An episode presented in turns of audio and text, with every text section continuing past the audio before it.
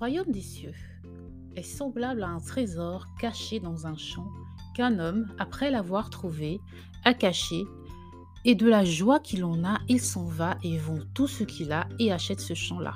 Encore, le royaume des cieux est semblable à un marchand qui cherche de belles perles, et ayant trouvé une perle de très grand prix, il s'en alla et vendit tout ce qu'il avait et l'acheta. Encore, le royaume des cieux est semblable à une scène jetée dans la mer et, rassemblant des poissons de toutes sortes. Et quand elle fut pleine, ils la tirèrent sur le rivage et s'asseyant, ils mirent ensemble les bons dans des vaisseaux et jetèrent dehors les mauvais. Il en sera de même à la consommation du siècle. Les anges sortiront et sépareront les méchants du milieu des justes, et les jetteront dans la fournaise de feu. Là seront les pleurs et les grincements de dents. Jésus leur dit, Avez-vous compris toutes ces choses? Ils lui disent, Oui Seigneur. Et il leur dit, C'est pour cela que tout scribe qui a été fait disciple du royaume des cieux est semblable à un maître de maison qui produit de son trésor des choses nouvelles et des choses vieilles. Je viens de vous lire un passage du livre de Matthieu chapitre 13 des versets 44 à 52. Je crois bien que nous avons effleuré ce thème du royaume des cieux dans un article précédent ou dans un récent podcast, mais nous allons aujourd'hui essayer de comprendre ce qu'est le royaume des cieux on l'imagine souvent de manière plutôt visuelle, on imagine des anges, on imagine le trône de Dieu, de l'éclat, de la louange, et j'en passe. Mais ici, ce qui est frappant dans notre passage, c'est que Jésus lui-même nous parle du royaume au travers de paraboles terrestres. Qu'apprenons-nous des paraboles du Maître? Quel sens apporter réellement à l'expression royaume des cieux? Comment y accéder?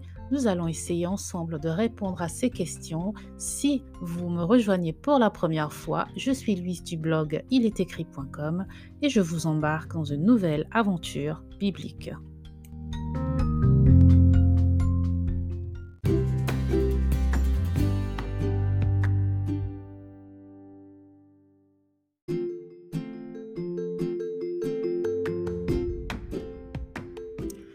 Pour commencer, intéressons-nous aux mots. J'aime les mots, j'espère que vous aussi. J'aime savoir, surtout lorsqu'il s'agit de la Bible, l'origine des mots et leur sens dans leur langue originelle. Cela nous permet parfois d'avoir une compréhension plus riche des choses ou de simplement confirmer les traductions que nous avons en français. Le mot royaume dans notre passage vient du grec basiléa, qui veut dire pouvoir royal, royauté, domination, autorité, ou tout simplement un territoire soumis à l'autorité d'un roi. Le terme cieux, lui, vient du grec ouranos, qui se réfère au ciel, à la voûte étendue du ciel et tout ce qui y est visible, à l'univers, au monde des cieux aériens, la région des nuages et des tempêtes, le lieu où se produisent éclairs et tonnerres, les cieux sidéraux ou stellaires, la région au-dessus des cieux sidéraux, le siège de l'ordre des choses éternelles et du parfait, où Dieu demeure avec les autres êtres célestes. Ce sont ici des définitions tirées du site lexiquebiblique.com. Ce que nous retenons premièrement de ces définitions, c'est que euh, le royaume des cieux fait référence aussi au monde et à l'univers. Et ce détail a toute son importance, puisque euh, oui, le royaume des cieux correspond à un territoire, mais pas que cela. Il définit aussi un pouvoir, une autorité et un règne, et dans notre cas, il s'agit du règne de Dieu ou de Jésus-Christ en personne.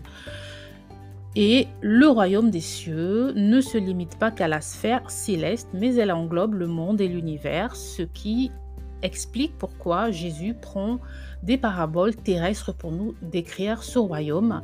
Et c'est pour aussi nous faire comprendre qu'il est aussi sur la terre au travers de ses disciples, puisqu'il nous parle au verset 52 euh, de Matthieu 13 des disciples du royaume des cieux. Le royaume des cieux, ne se limite donc pas à la sphère céleste, mais il se manifeste également sur la terre au travers de ses disciples ou au travers de l'Esprit Saint que nous avons reçu du Seigneur Jésus en tant que notre aide et notre consolateur.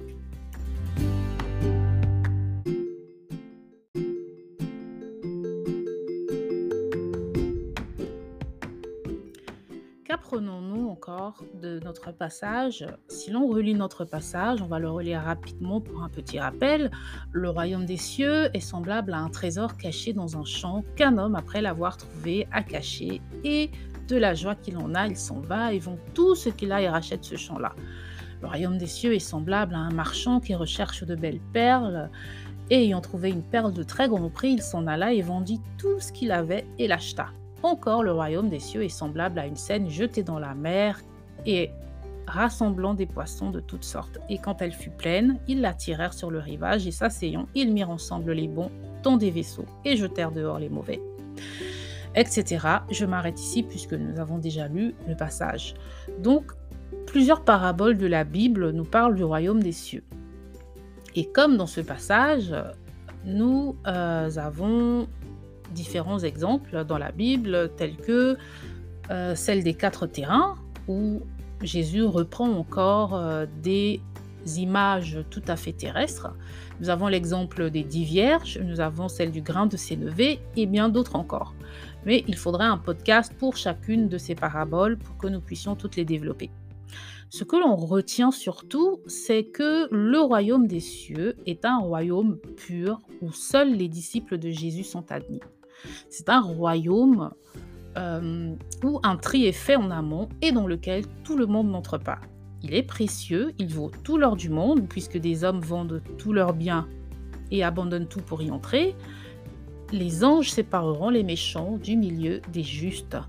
Les justes sont donc les membres du royaume des cieux. Nous lisons dans le premier livre des Corinthiens, au chapitre 6, des versets 9 à 10, Ne savez-vous pas que les injustes n'hériteront point le royaume de Dieu Ne vous y trompez pas, ni les impudiques, ni les idolâtres, ni les adultères, ni les efféminés, ni les infâmes, ni les voleurs, ni les cupides, ni les ivrognes, ni les outrageux, ni les ravisseurs n'hériteront le royaume de Dieu. Notre passage du jour nous parle de cet homme qui vend tout pour s'acheter la perle du royaume ou de cet autre homme qui trouve un trésor dans un champ et qui vont tout pour acquérir ce champ-là. Le royaume des cieux est un joyau sans prix et il coûte, il nous coûte d'y entrer. Et puisqu'il est si précieux, entrer dans le royaume des cieux nécessite de veiller, de garder sa lampe allumée comme dans l'histoire des dix vierges, donc de garder sa foi intacte jusqu'au bout, et cela nécessite aussi de la persévérance, car c'est par beaucoup de tribulations qu'il nous faut entrer dans le royaume de Dieu, nous dit le livre des actes au chapitre 14 au verset 22. Il y a donc des conditions pour entrer dans le royaume des cieux. Il faut être juste, il faut être persévérant, il faut être disciple de Christ, avoir foi en lui, et il faut avoir un cœur d'enfant. Nous dit Marc 10, 15, Je vous le dis en vérité, quiconque ne recevra pas le royaume de Dieu comme un petit enfant, n'y entrera point.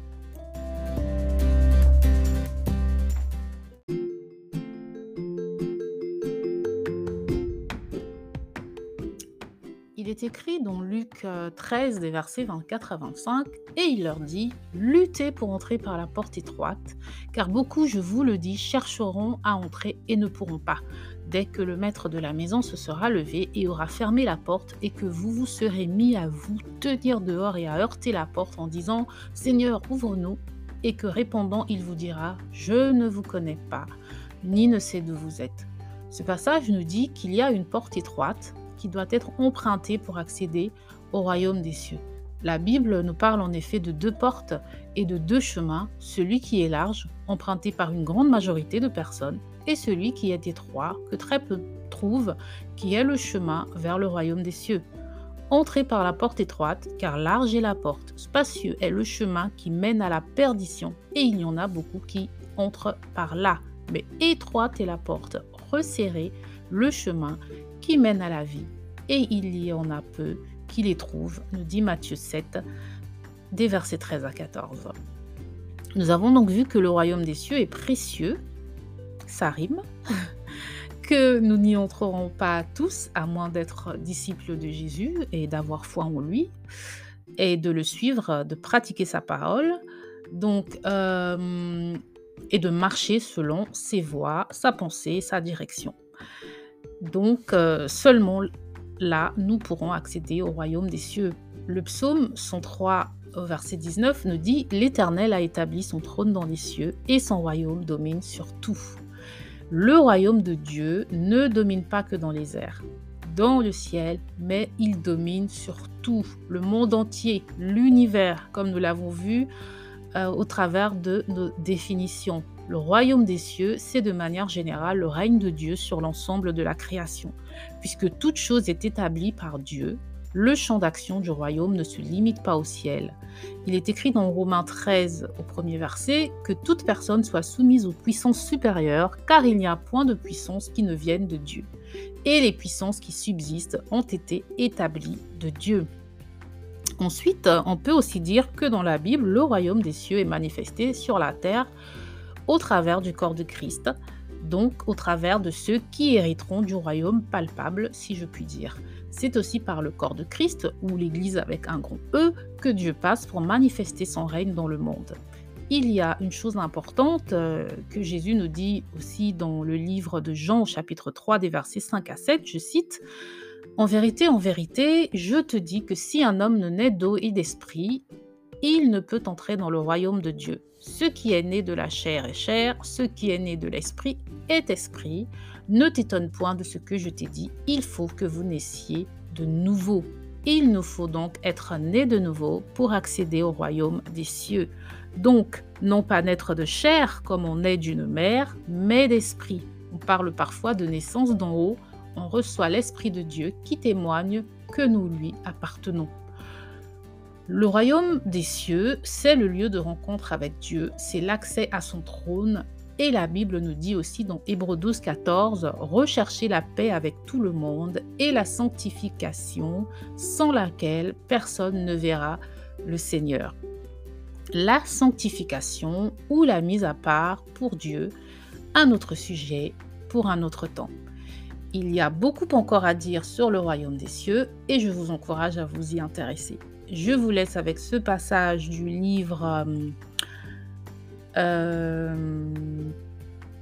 bref, je vous laisse, euh, pardon, avec ce passage du livre des Colossiens, voilà, au premier chapitre des versets 12 à 13, qui dit Rendez grâce au Père qui vous a rendu capable d'avoir part à l'héritage des saints dans la lumière, qui nous a délivrés de la puissance des ténèbres et nous a transportés dans le royaume du Fils de son amour. Pour nous donc chrétiens, le royaume des cieux n'est pas quelque chose de lointain et d'inaccessible, car le royaume des cieux commence maintenant avec nous, puisque Christ est en nous. Merci de m'avoir écouté et à bientôt j'espère pour de plus belles aventures bibliques. Ciao